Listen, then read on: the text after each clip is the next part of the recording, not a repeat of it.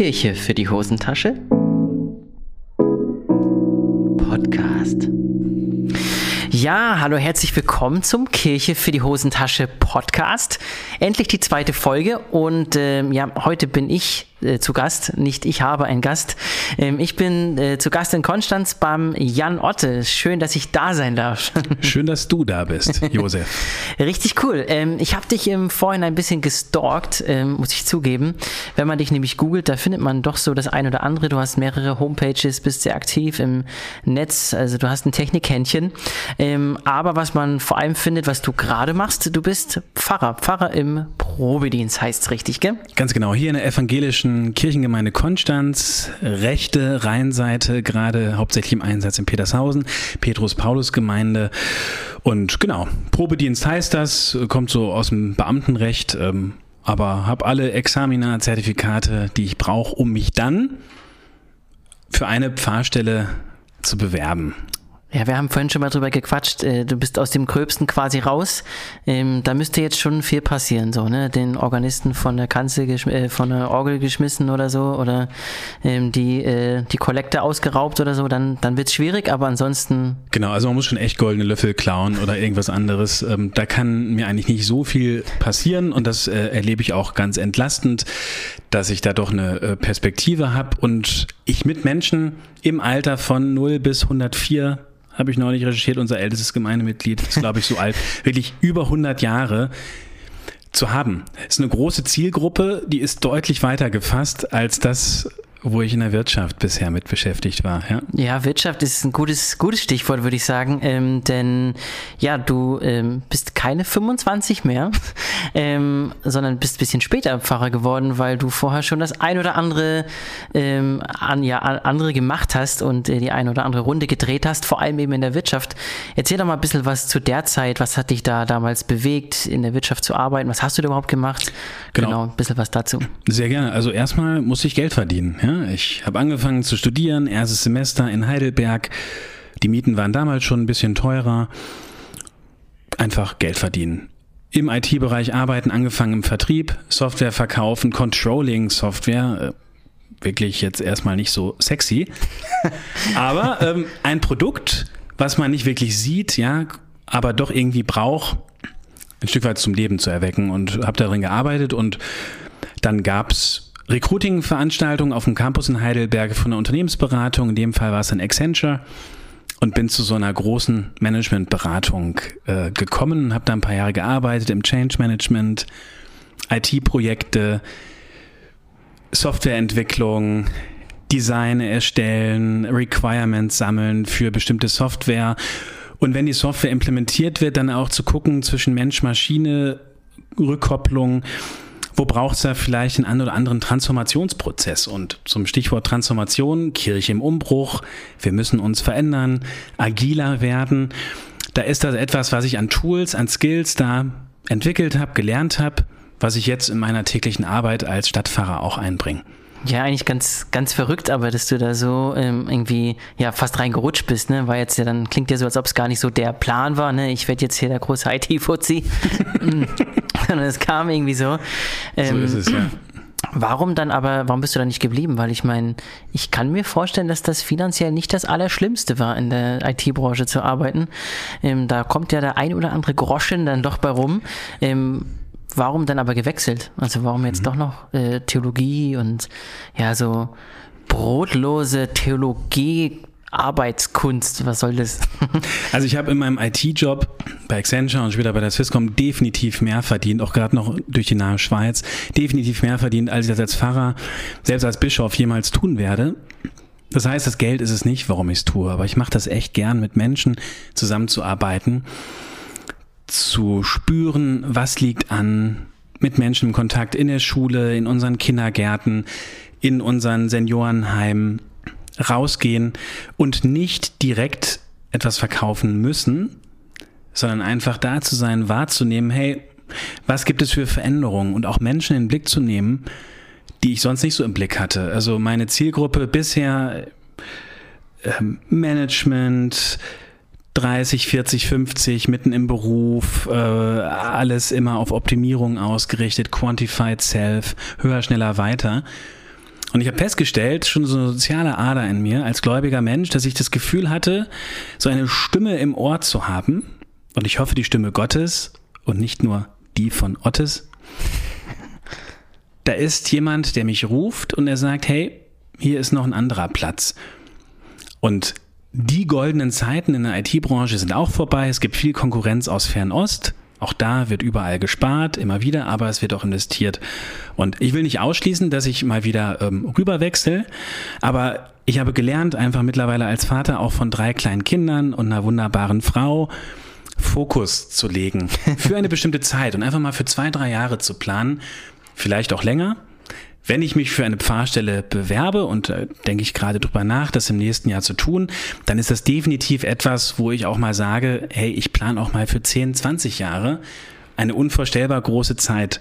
Ähm, einfach zu sagen, hey, ich lasse mich drauf ein und wir denken Kirche neu. Hier vor Ort als Community in Kombination mit Kneipen, Cafés, Locations, die es hier gibt, Bildungsstätten, Musikschulen, Kindergärten, Schulen, um einfach gemeinsam darüber nachzudenken, wie wollen wir leben? Das gute Leben, ein, ein Leben in Fülle, wie es uns in der Bibel ja auch verheißen ist. Und weil wir nicht genau wissen, was das ist, gemeinsam uns auf den Weg zu machen und solche Räume ja, gemeinsam zum Leben zu erwecken. Ja, ja ich merke da voll, also da, da triggert viel bei mir so, weil ich eben ja auch merke, ähm, auch in, aus meiner Kirchenvergangenheit, das ist ja in der letzten Folge schon angeklungen, ne, dass Kirche doch oft sehr verengt gedacht wurde, so auch in den letzten Jahren. Ne? Also, dass man so an das Kirchengebäude denkt und äh, Gottesdienst, dann hat man noch seinen Senioren-Öhmchenkreis, wo man sehr leckeren Kaffee, aber wo es halt ähm, um Kaffee geht und Kuchen essen und ja, irgendwie alles so ja, auf so eine, so, ja, wie so auf so eine Art Insel, ne, die man irgendwie schafft. Ja, Gemeindehaus, ja. Äh, Kirche und diese kleinen Veranstaltungen. Und bei dir spüre ich halt eben diesen Drang von, hey, Kirche ist eigentlich komplett Leben, ne? Also, mhm. und ist das nicht letztendlich das, wenn wir schon in die Bibel gucken, auch in, in Schöpfungsbericht und ja, wo es darum geht, eigentlich Leben zu gestalten und letztendlich bin ich der Überzeugung, dass Gott ein Gott ist, der will, dass Leben gelingt. Und ja. eigentlich ja cool, dass du das so ein bisschen so definierst, dass mein, mein ja, Beruf dann auch für dich als Pfarrer so heißt, hey, ich will mit Menschen unterwegs sein, auf diesem Prozess das Leben gelingt. Und das ist eigentlich, finde ich, eine richtig coole Definition. Und da merkt man natürlich auch gleich ja diesen Kontrast zur Wirtschaft. Ne? Aber vielleicht sagst du ja. da noch mal einen Satz zu. Wo ist für dich so der größte Unterschied, wenn du jetzt so diese beiden Welten vergleichst? Genau. Jetzt müssen wir kurz Pause genau. machen. Das, äh, ihr wisst Pause. es gar nicht, ähm, dass der Paul, der Paul ist ein ganz großer Junge, ähm, der Sohn vom Jan, der ist nämlich gerade da und äh, der braucht jetzt kurz seinen Papa. Deswegen kurze Unterbrechung, wir sind gleich wieder da. Ganz genau.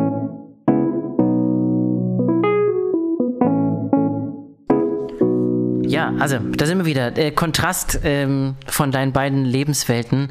Wo würdest du sagen, ist der größte Unterschied zwischen den Lebenswelten, die du jetzt so erlebst, von Wirtschaft zu Kirche? Also Geld ist schon ein Thema. In der Wirtschaft ist natürlich viel mehr Geld geflossen, als es in der Kirche fließt. Ich hatte irgendwann in der Wirtschaft eine Sinnkrise, dass ich sage, boah, das ist repetitiv, ähm, das ist auch nur für eine bestimmte Zielgruppe, ich möchte gerne breiter sein, generalistischer unterwegs sein, statt Spezialist, T-Modell, für die, die es kennen. Und in der Kirche gibt's hier und dort dann auch mal eine Krise zu sagen, boah, noch ein Gremium, noch ein Gremium. Und ich glaube, diese Geschwindigkeit in der Kirche, wenn du sagst, so ein bisschen lame, ist definitiv eine andere, mit vielen Ehrenamtlern zu tun zu haben, die wunderbare Arbeit machen. Aber hier und dort in manchen Gremien ich das Gefühl habe, auch aus Sicht der Ehrenamtler, da müssen wir als Kirche einfach schneller werden, mutiger Dinge ausprobieren, schnellere Iterationszyklen, vom initialen Design über ein Minimum Viable Product, wie wir es im IT-Bereich haben, und dann raus damit und gucken, ob das Ding fliegt. So wie Kirche für die Hosentasche. Ja, ja finde ich, ja, also so habe ich es auch ein bisschen erlebt, als ich äh, ja zwar nur kurz äh, in der Wirtschaft mal gearbeitet habe, aber eben ne, dieses, ja, man handelt schneller, so, man guckt, bringt's was, wenn es was bringt, dann, äh, dann ziehen wir den Stiefel durch ja. und wenn nicht, dann stampfen wir es auch innerhalb von ein paar Tagen wieder ein. Ne? Bei Kirche das Gefühl, wenn man da mal einen Kreis gestartet hat, dann ist aber auch, also ja. unter 100 Jahre geht da nichts. Manche sagen so, Herr Otte, schön, was Sie da für Gipfeltreffen gerade machen. Ich mache Kigo gerade draußen, äh, Corona-bedingt, äh, machen da so eine offene Stadtteilarbeit. Da sagen schon manche Seniorinnen und Senioren, schön, Herr Otte, dass Sie das machen, Herr Pfarrer. Aber was ist mit dem Seniorenkreis? Ich kümmere mich jetzt drum, aber gleichzeitig müssen wir uns auch bewusst sein, und ich hatte jetzt mit unserem Leitungsgremium, nennt sich Ältestenkreis oder wie so ein Aufsichtsrat, eine Retreat, eine Rüste, sagt man auch altdeutsch dazu, eine Klausurtagung, wenn es Kommunalpolitik wäre. Und da haben wir auch drüber nachgedacht, hey, was ist Kirche? Ähm, wir haben drüber nachgedacht, was bedeutet das eigentlich, Jesus nachzufolgen? Wo finde ich den? Was, was gibt mir das? Was, wie bringe ich mich da ein? Ähm, das soziale Engagement von Kirche auch nochmal einen Blick genommen, wo Kirche als Organisation erkennbar ist. Aber wir haben auch sehr stark geguckt, was mit uns eigentlich ist und dass es auch bedeutet, unterwegs zu sein als Kirche mit Jesus, dass wir manches Liebgewonnene auch mal loslassen müssen, um dann sich neu zu orientieren. Und das kann sein, dass der Seniorenkreis in einer Nachbargemeinde viel cooler ist, das Privileg habe ich sogar in Petershausen. Und dass wir in Petershausen versuchen, dann Fokus auf Kinder- und Jugendarbeit zu setzen. Und das vielleicht auch nicht für 100 Jahre, sondern jetzt für dieses Jahr, fürs nächste Jahr. Und was im übernächsten Jahr ist, gucken wir einfach mal. Ne? Was in drei Jahren ist es aus der Wirtschaft eine unvorstellbar lange Zeit. Ja, ich glaube, ja, ich glaube, das ist auch ein, auch ein Lernprozess. Ne? Ich glaube, wir Menschen sind natürlich irgendwo Gewohnheitstiere und Vielleicht ist auch, das war mal so ein bisschen eine These von mir, ich glaube, dass auch Kirche ein Sammelbecken ist von Menschen, die gerne bewahren. Also weil das, das ist eine Tradition, ne? Und ich, ich finde, die ist auch wichtig und die ist auch, der haben wir viel zu verdanken in Deutschland. Bewahrung der Schöpfung haben wir, ne? Wir haben ja, Stadtwandel, wir haben Fridays for Future, großes Thema, Bewahrung der Schöpfung. Aber es ist sehr viel konservatives Gedankengut auch drin, alles zu bewahren von 500 Jahren, von 800 Jahren. Manche ist sicherlich gut. Ich bin froh, dass es die Botschaft von Jesus Christus 2000 Jahre später noch gibt. Aber hey, Jesus selber hat nichts aufgeschrieben. Er war rausgegangen mit den Leuten auf Berge, zu Leuten nach Hause, wie du mich heute besuchst und hat mit ihnen auf Augenhöhe gesprochen. Ja, ich glaube, das ist genau das Thema, ne? dass man sagt, hey, wo hat Kirche wieder eine wirkliche auch Lebensrelevanz? Ne? Also wo findet wirklich Begegnung statt? Ich habe hab, äh, gerade so Themenreihe auf dem Instagram-Kanal von der Kirche für die Hosentasche, wo es darum geht, äh, Psychologie und Glaube, wie entsteht Glaube? Und ja, wenn man in die Wissenschaft guckt, dann entsteht Glaube eigentlich da, wo Erfahrungen sind, also wo wir Erfahrungen machen mit Gott, mit anderen Gläubigen, mit Kirche, mit all, also so einem Pool. Und ja, dann ist, ja. entsteht Glaube daraus, aus diesem, ja, aus diesem Cocktail und was mein Gehirn dann so daraus Voll. macht. So, ne? Auf jeden Fall, ja, 100 Prozent. Ich glaube, dann ist auch unsere Aufgabe wieder völlig neu zu überlegen, wie können wir diese Erfahrungsräume schaffen, dass Menschen wieder wirklich Erfahrungen machen. Und Erfahrungen machen wir seltenst äh, in Dingen, die schon eine Generation vor uns oder zwei Generationen vor uns schon genauso gemacht haben ähm, und das einfach so fortgeführt wird, sondern Erfahrungen ja. machen wir da, ja. wo wir uns auf dem Weg machen. Ne? Also Ey, und du bist gerade Rallye-Lehrer in einer Berufsschule hier vor Ort. Ich bin drüben andere Rheinseite in der Gemeinschaftsschule, wo Hauptschule, Werkrealschule, Gymnasium zusammen versuchen, zu lernen. Du hast in der Berufsschule auch ein breites Spektrum, Menschen im Berufsleben drin, in der Ausbildung. Das ist unheimlich konkret. Ne? Ja, und das ist nicht, ja, und das ist nicht einfach nur eben, ähm, da lernt man die Bibelgeschichte auswendig und dann ist toll, das ist Rallye, ne, sondern hey, wo kann Gott wirklich im 21. Jahrhundert ähm, eine, eine Rolle spielen noch, ja, wo ja in einer Welt, wie sie heute funktioniert, mit Smartphone, mit allem Möglichen, wo ja kann Gott dann noch eine Rolle in deinem Leben spielen? Und ich glaube ja, dass er das kann. Und ich habe jetzt das aufgegriffen, ekddigital.de, äh, die Denkschrift, es gibt zig Gedenkschriften von unserer evangelischen äh, Kirche in Deutschland. Aktuelle Denkschrift geht um die zehn Gebote im digitalen Zeitalter. Das mache ich jetzt in meinen Konfis, das mache ich mit meinen Oberstufenschülern. Ich überlege noch, ob ich es vielleicht sogar auch in der Unter- und Mittelstufe mache. Zehn Gebote. Zum Beispiel, du sollst ja kein Bildnis machen ist erstmal so, okay, gut, wir machen uns diverse Bilder von Gott. Ich habe mal meine Schülerinnen und Schüler, meinen Lernenden einfach mal keck gefragt, hey, welches Bild hat Google denn von dir? algorithmisierte Entscheidungsprozesse im Netz, diese ganzen Vorschläge bei Spotify oder so, ähm, was wir hören sollten, was simuliert wird, ist es denn auch das, was ich will? Und einfach hinzukommen wieder in den Wert der Freiheit. Also wir haben eine Stelle im Galaterbrief, wo es heißt, äh, zur Freiheit seid ihr berufen in Christus Wir haben das Volk Israel mit Migrationshintergrund, Fremdheitserfahrung, babylonisches Exil, äh, wo Gott dann sagt, hey, ich bin dein Gott, ich habe dich herausgeführt aus der Knechtschaft aus der Knechtschaft von Algorithmen, von fünf Tech-Konzernen in den USA oder China, dass du frei wirst ähm, und diese Welt ganz neu sehen kannst. Und ich bin noch nicht am Ende, ich habe gerade angefangen, zweites, drittes Gebot. Es gibt wenig Material dazu, auch vom Kultusministerium nicht, Medienpädagogik, digitale Ethik überhaupt Digitalisierung in deutschen Schulen, überhaupt einen WLAN-Anschluss zu haben, ist ja ein riesen Neuland, würde unsere mhm. noch Kanzlerin Merkel dazu sagen. Ja, ja aber ich, ich glaube, weißt, letztendlich ist es doch genau das Thema, also was du gerade ansprichst, dass eben ja, Gebote oder Sachen in der Bibel ja heute immer noch eine Riesenrolle spielen. Wir müssen sie halt nur übersetzen. So, ne? so wie, wie das immer so ist mit Dingen, die halt irgendwie früher passiert sind, die man aufgeschrieben hat. Man muss sie übersetzen, aber deswegen sind sie ja nicht schlecht. Ich fand es ein bisschen spannend. Wir haben vorhin kurz gequatscht. Ähm, wir sitzen hier übrigens neben einem schönen Kaminfeuer und als das vorhin angezündet wurde, ähm, haben wir ein bisschen darüber geredet, ähm, ja, von deinem Background. Wo kommst du her? Weil uns verbindet eine gemeinsame Herkunft vom Osten Deutschlands. Bei dir ähm, Mecklenburg, bei mir Thüringen. Genau, und äh, wir haben auch festgestellt, dass du schon vor dem Mauerfall auf dieser Welt warst und ich dann noch im Schaukasten stand, weil ich 92 bin. Ähm, aber das prägt natürlich irgendwie. und äh, erzähl ja. mal ein bisschen kirchlicher Background. Ja. Ähm, hast du ja das Pfarramt mit der Muttermilch aufgesogen? Nicht ganz, wenn dann mit der Opermilch oder wie auch immer. Also mein Opa war Pfarrer in der Landeskirche, sowohl äh, im damaligen DDR und dann mit Migrationshintergrund äh, in den Westen rüber. Papa war Rallye-Lehrer, jetzt ähm, äh, pensioniert. Und ähm, von daher, ich habe ein bisschen ähm, ähm, äh, Stammbaum mit meiner Oma, äh, die dieses Jahr im Alter von 96 Jahren gestorben ist, die Pfarrwitwe dann war, recherchiert. Wir haben tatsächlich in einem Zug Verwandte bis Martin Luther, in einem Zug. Aber das ist ja wie so ein Baum immer weiter verwurzelt, weit weg. Ich glaube, da kommst du auch hin. äh, von daher, jein. Ähm, ähm, ein bisschen, aber nicht komplett ähm, Hintergrund vom kirchlichen Milieu. Hat das so dein, dein Kindheitsalltag geprägt? Also so bist du so mit dem guten Abendgebet, äh, gute Nachtgebet eingeschlafen und ja, so Kindergottesdienst oder so. Also gab es sowas bei dir oder war das Ja, in der Dorfgemeinde damals vor Ort nicht. War gerade ein Pfarrerwechsel, kennt man ja jetzt, ne? Pfarrer ist nicht da, Stelle ist vakant. Äh, wir sind dann in eine Freikirche gegangen, ähm, evangelische Freikirche, heute sagt man Baptisten und war da in einer Kinder- und Jugendarbeit drin, weil da einfach was angeboten war. Ähm, bin da in Jungschar auf Zeltlager und ähm, habe dann da eigene Erfahrungen äh, gemacht, neben dem, was ich mit der Muttermilch aufgesogen habe, wie zum Beispiel Abendgebet sprechen. Ist ja dann trotzdem Kontrast. Heute bist du Landeskirchenpfarrer.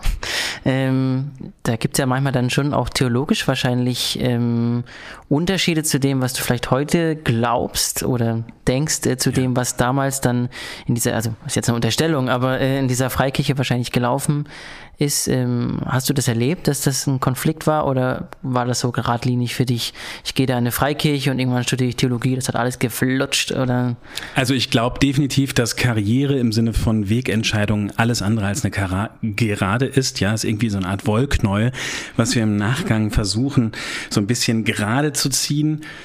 Ja, also ich erinnere mich äh, an eine Rüste mit dem Bischof zur Ordination, die Priesterweihe sozusagen für protestantische Pfarrer. Da sollte man so ein bisschen seinen Weg aufzeigen zur Ordination, zum lebenslangen Pfarramt sozusagen. Kann man alles so darstellen, ähm, aber am Ende sind das alles äh, Etappen. Und mein Weg über die Freikirche zurück zur Landeskirche war einfach das Thema, was wir eben kurz angeschnitten haben mit Digitalisierung, digitale Freiheit dass ich hier und dort in Freikirchen, hier haben wir die Hillsong vor Ort, es gibt andere Freikirchen wie ICF, das Gebetshaus in Augsburg oder, oder, dass wir da auch Strömungen haben, die ihre Berechtigung haben, die coolen Lobpreis machen, tolle Musik, tolles Grafik, Media Design, Social Media. Aber hier und dort, und selbst wenn der Prediger das auch versteht, die Predigerin, äh, von der Community her doch eine gewisse Gesetzlichkeit kommt, die im Widerspruch, im Konflikt steht zu dem, was mein inneres Freiheitsbedürfnis ist. Ich habe ein sehr großes Bedürfnis nach Autonomie. ähm, nach Freiheit, nach selber eigene Erfahrungsräume äh, eröffnen, auch von der Ethik her. Und da habe ich in einer Landeskirche, in dem Fall in einer badischen Landeskirche, eine große Offenheit, eine große Freiheit erlebt, hier das Evangelium, das gute Wort und das Volk zu bringen.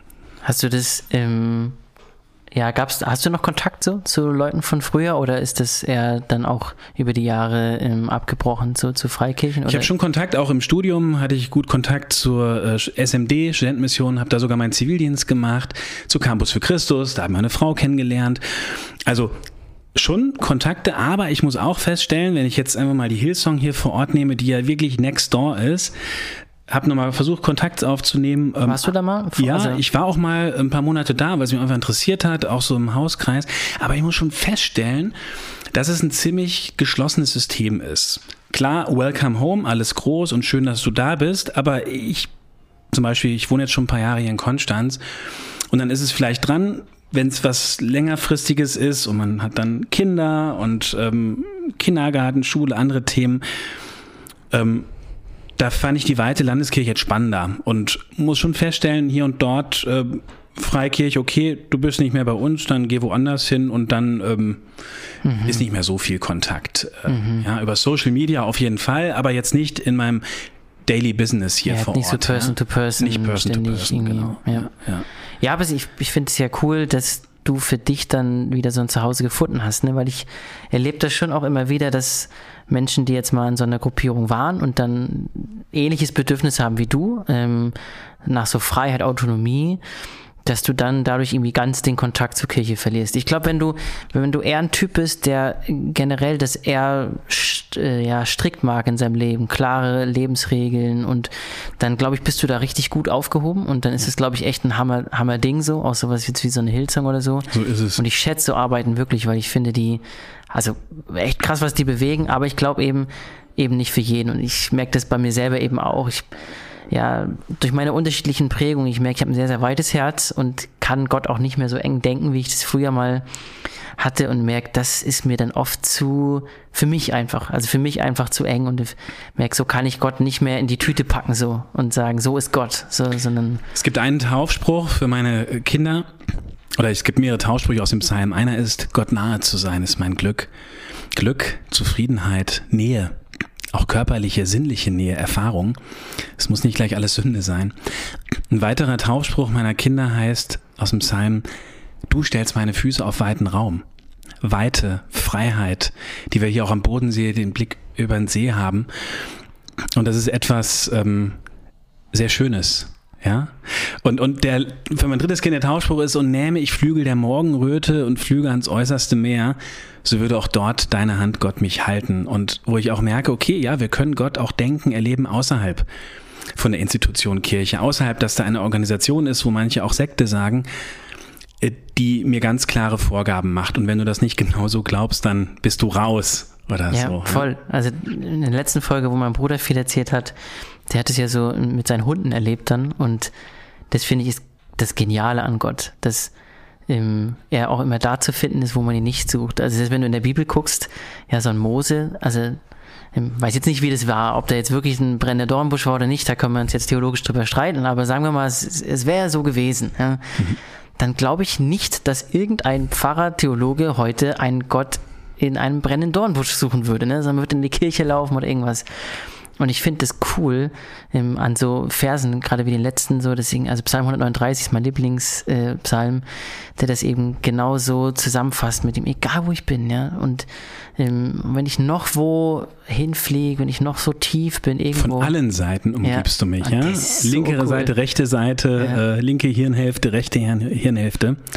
Und eben Gefühle und Emotionen und Verstand. Genau, ja? und das heißt ja nicht, und ich glaube, das finde ich ist immer das Wichtige, weil das ja dann schnell der Vorwurf, glaube ich, auch manchmal von Freikirchen jetzt so einer offenen badischen Landeskirche gegenüber ist, dass man sagt, ja, dann ist ja alles beliebig. Das finde ich, meint, meint so ein Vers ja gar nicht, ja. Also ich denke auch, dass eine badische Landeskirche ganz klare Orientierung hat, eine, ja, wir wollen Leben fördern zum Beispiel und wir tun nur Dinge, die Leben gut tun, ja, und so. Also da gibt's ja auch ganz klare Maßstäbe. Ähm, das sagt so ein Vers ja gar nicht, aber es sagt einfach, auch wenn ich mal falsch abbieg oder wenn es mal nicht so läuft oder wenn es mal, ja, wenn ich mich verrenne, dann ist Gott da. Und ich finde, das ist eine Botschaft, die wir gerade auch in unserer Welt heute, wo hey, so viel Scheiß passiert, wo Corona passiert, wo Zeug ja, wo ja, wo man sich streitet über, wie man das jetzt alles deuten soll und so, dass da ein Gott ist, der mich da abholt, egal wo ich da stehe. Und das finde ich ist cool und das mag ich, wenn das im Zentrum steht und nicht zu viel geguckt wird auf ja, leb so, leb so, leb so. Ne? Also und eben dieses cool. hatten wir im Vorgespräch auch mit konservativen Strömungen, bewahren, Bewahrung der Schöpfung, 100 Prozent ist prima. Wir haben hier Fridays for Future vor Ort, wir haben das Klimacamp, wir haben Stadtwandel, da mache ich gerne mit. Ich mache hier mit bei Urban Gardening Projekten, habe selber einen Garten, super. Und gleichzeitig denke ich bei manchen Kreisen, die wir haben, okay, Go for it, macht's, aber es muss auch nicht alles der Pfarrer, die Pfarrerin machen, ja? Und, und lass uns ein bisschen aufbrechen. Ähm, ich hatte es von diesem Minimum Viable Product aus der Softwareentwicklung und sowas können wir im kirchlichen Bereich, so wie du das hier mit deinem Podcast jetzt machst, Folge 2, Folge 3 und viele weitere, die kommen werden, das ja auch wunderbar machst. Einfach rausgehen, etwas probieren, schauen, ob das Ding fliegt. Und wenn nicht, hey, dann lernen wir was und machen weiter. Und diese Chance, immer wieder einen neuen Anfang zu machen, das ist für mich Gnade, aber es ist für mich auch ein Startup. Es ist auch eine mhm. Überlebensstrategie, immer wieder zu sagen, okay, was haben wir jetzt gelernt? Okay, kurze Manöverkritik, was ist die Situation, was ist die Komplexität? Was könnte ein anderer Lösungsweg sein? Und dann mutig drauf los. Seid mutig und stark, hat Gott mal zu ähm, Josua gesagt, glaube ich. Du hast gerade eben von Mose. Anführer in der Bibel, Berufungsgeschichten da hat Gott ja auch Menschen äh, sich auserkoren, äh, die Ecken und Kanten hatten. Mose konnte nicht mal richtig reden, ja, hätte wahrscheinlich keinen Podcast gemacht. Nee, Josua führt ein Volk an, sei mutig und sei stark. Du musst jetzt nicht alles wissen. Geh los, ja. Ja, und, und trotzdem eben dann dieser Mut zur Umkehr. Und ich meine, es ist, glaube ich, eben dann oft schnell das Problem auch von Institutionen und manchmal vielleicht eben auch es ist jetzt egal, ob Freikirche oder Landeskirche, weil ich glaube, da haben Freikirchen ein ähnliches Problem wie unser riesen Landeskirchenschiff.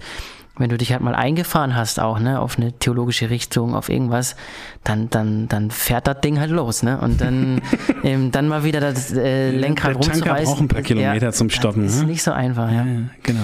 Ich fände nochmal cool, so, ähm, ja, nochmal so ganz privat in deinen Glauben reinzuschauen.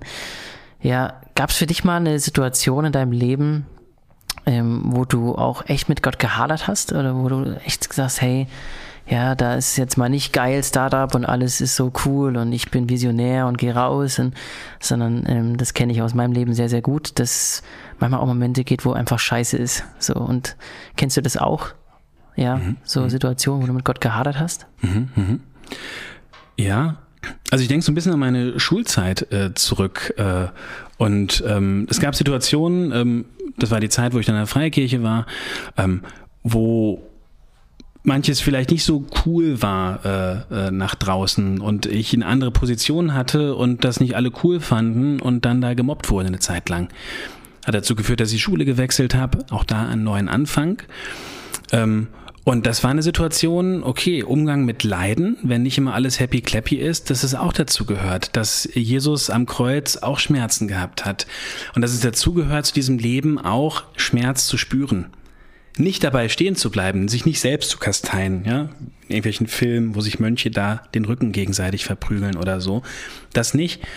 Aber ein, ein Umgang zu finden mit Schmerz, ähm, zu spüren, das nicht alles nachträglich theologisch zu deuten und besser zu machen. Es gibt in dieser Welt Leiden, es gibt Corona, es gibt gerade ähm, Situationen, die wir mit dem Verstand nicht greifen können, aber dann zu sagen, okay, ich habe hier einen gewissen Leidensdruck und ich weiß, dass mein Erlöser lebt, ähm, haben wir bei Hiob mal gehört, und dann zu wissen, ich habe einen Ort, wo ich hingehen kann, ähm, wo ich nicht alles verstehen, verstehen muss, aber wo ich ein Stück weit die Lösung ähm, erleben kann, Erlösung, dass ich weiß, hey, ich muss dieses Paket nicht komplett alleine tragen. Ich bin auch ein Stück weit getragen in der Gemeinschaft.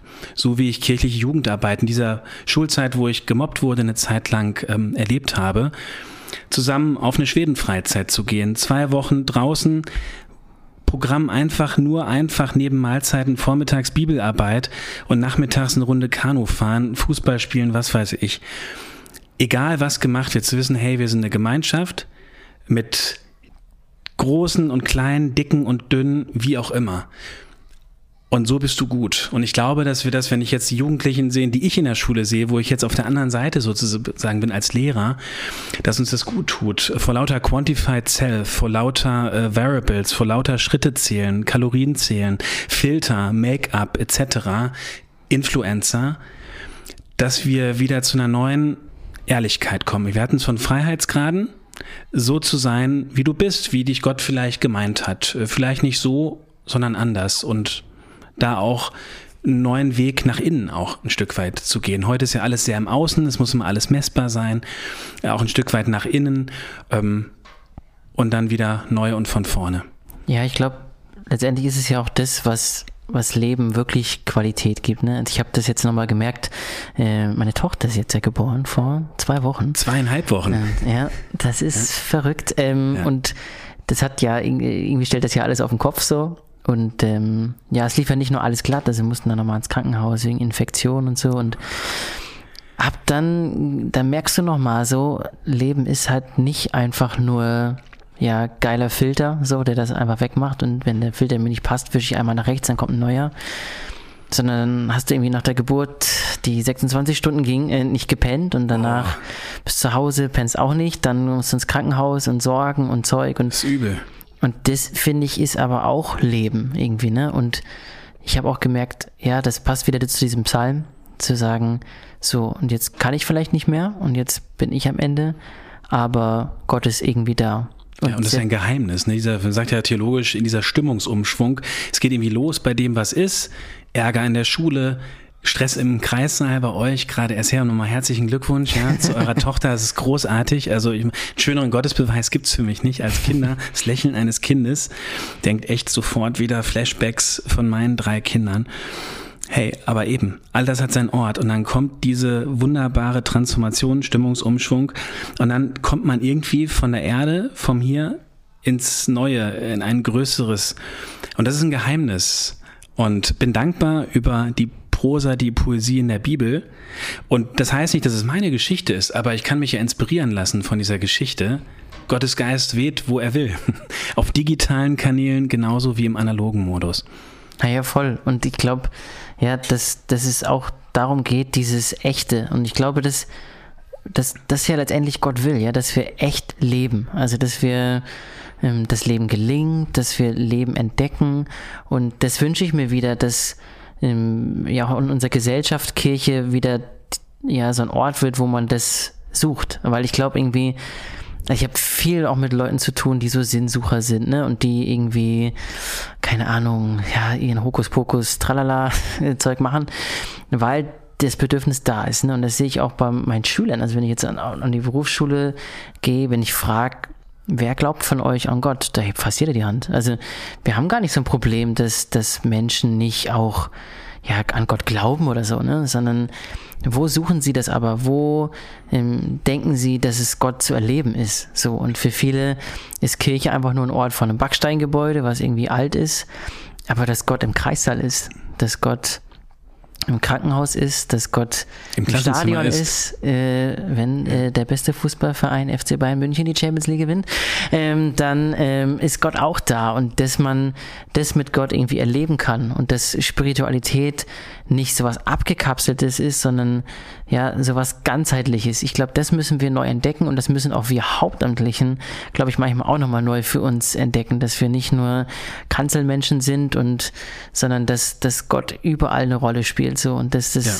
ist, glaube ich, ja so ein bisschen was, was du eben auch gerade gesagt hast und das ich wünsche ich mir und das spürt man auch bei dir, dass du ja eben einen Stadtteil prägen willst und ähm, versuchst Dinge anders zu machen, ähm, dass das wieder passiert, weil ich glaube, ja. dann hat auch unsere Kirche eine Zukunft, ne? Und dann ja. hat auch das wieder eine Relevanz, weil sonst muss ich ganz ehrlich sagen, also es klingt vielleicht hart jetzt, wenn ich das sage, aber in 20 Jahren brauchen wir diesen Sonntagmorgens Gottesdienst so in dieser Form, wie er gerade existiert, in meisten unserer Landeskirchen einfach nicht mehr, weil da gar keiner mehr hingeht. Nee, ja, wir haben jetzt schon 75 plus, ähm, die tendenziell da hingehen. Und wenn wir gucken mit unseren Kirchenmitgliedern, wir haben 6.500 Mitglieder äh, drüben in Petershausen, 4.500 im Paradies, um die 10.000, 12.000 insgesamt in, in der Innenstadt evangelisch registrierte Kirchenmitglieder. Drei bis fünf Prozent von denen kommen Sonntag bei uns in die Kirche. Die anderen sind Mitglieder, unterstützen uns durch ihre Beiträge und haben hier und dort über, wir sagen Kasualien, über Cases, über Lebensübergänge, Erfahrungen, Taufe, Konfirmation, Trauung, Beerdigung, haben wir Kontakt- und Berührungspunkte und Menschen, die ihre schönsten Momente mit uns teilen. Das ist ein unglaubliches Privileg. Und ich denke eben auch, ich verstehe mich so ein Stück weit als Quartiermanager, Community Manager, zu verbinden, was da ist. Ich habe Kontakt mit einem Kneipenwirt, der überlegt, sein Kind taufen zu lassen. Tatsächlich sogar Mitglied. Überlegen ein Format, irgendein Talk-Format, ähm, wo es über Gott und die Welt geht, aber auch mit Live-Musik, mit einem Drink. Eine schöne Atmosphäre, ein dritter Ort neben Arbeit, Familie, Freunde, wo ich ich sein darf, wo ich neue Perspektiven für mich und mein Leben generieren kann.